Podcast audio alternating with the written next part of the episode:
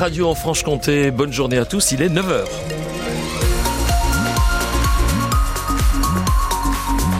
Les infos, Anne que sans surprise, donc, euh, avec une météo, comment dire eh ben, c'est automnal, plutôt qu'hivernal en fait. Hein. Gris couvert, voire pluvieux, mais surtout très doux.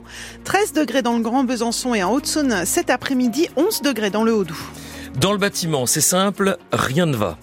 C'est le tableau On ne peut plus noir, dressé ce matin par le président de la CABEB 70 sur France Bleu Besançon, Didier Ménigaud, invité du 6-9 à 8h moins le quart et dont vous retrouvez l'interview complète en replay sur francebleu.fr.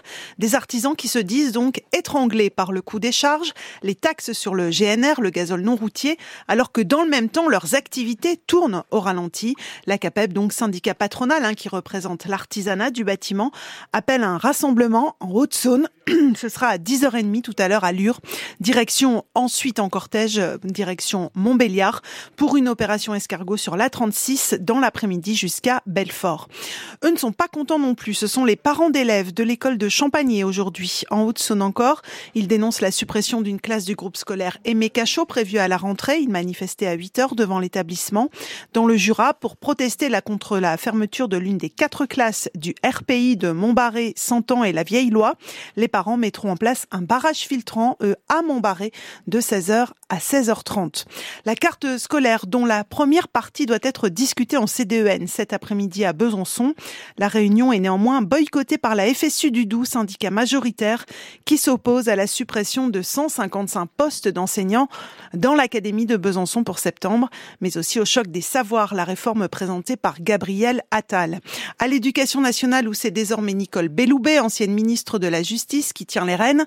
Amélie Oudéa Castera fragilisé reste uniquement ministre des Sports et des Jeux Olympiques. Le gouvernement Attal est désormais au complet. Il compte 34 ministres, ministres délégués et secrétaires d'État.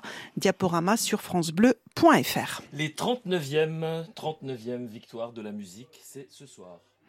Les 39e victoires de la musique, c'est effectivement ce soir. Et parmi les nommés Soisigbourg, il y a beaucoup cette année de jeunes artistes émergents. A commencer par Zao de Sagazan. Fait toujours beau au-dessus des nuages. Nommé dans cinq catégories différentes, un record pour un premier album. Avec sa symphonie des éclairs, la jeune nazérienne de 24 ans est notamment en lice pour le trophée de l'album de l'année et celui de la révélation féminine. Face à une autre artiste émergente, la rappeuse martiniquaise Meryl. Nommé aussi Jossman, Yamé et Gazo. Rappeurs eux aussi, et Aya Nakamura dans la catégorie artiste féminine qui, malgré son statut de chanteuse francophone la plus écoutée dans le monde, n'a pour l'instant récolté qu'une seule récompense aux victoires celle de l'artiste la plus streamée. Puisque c'est bien la patte de cette 39e édition, faire la part belle aux artistes venus du rap et du RB. Le nouveau directeur veut casser l'image de l'entre-soi et du manque de diversité qui colle à la peau de la cérémonie.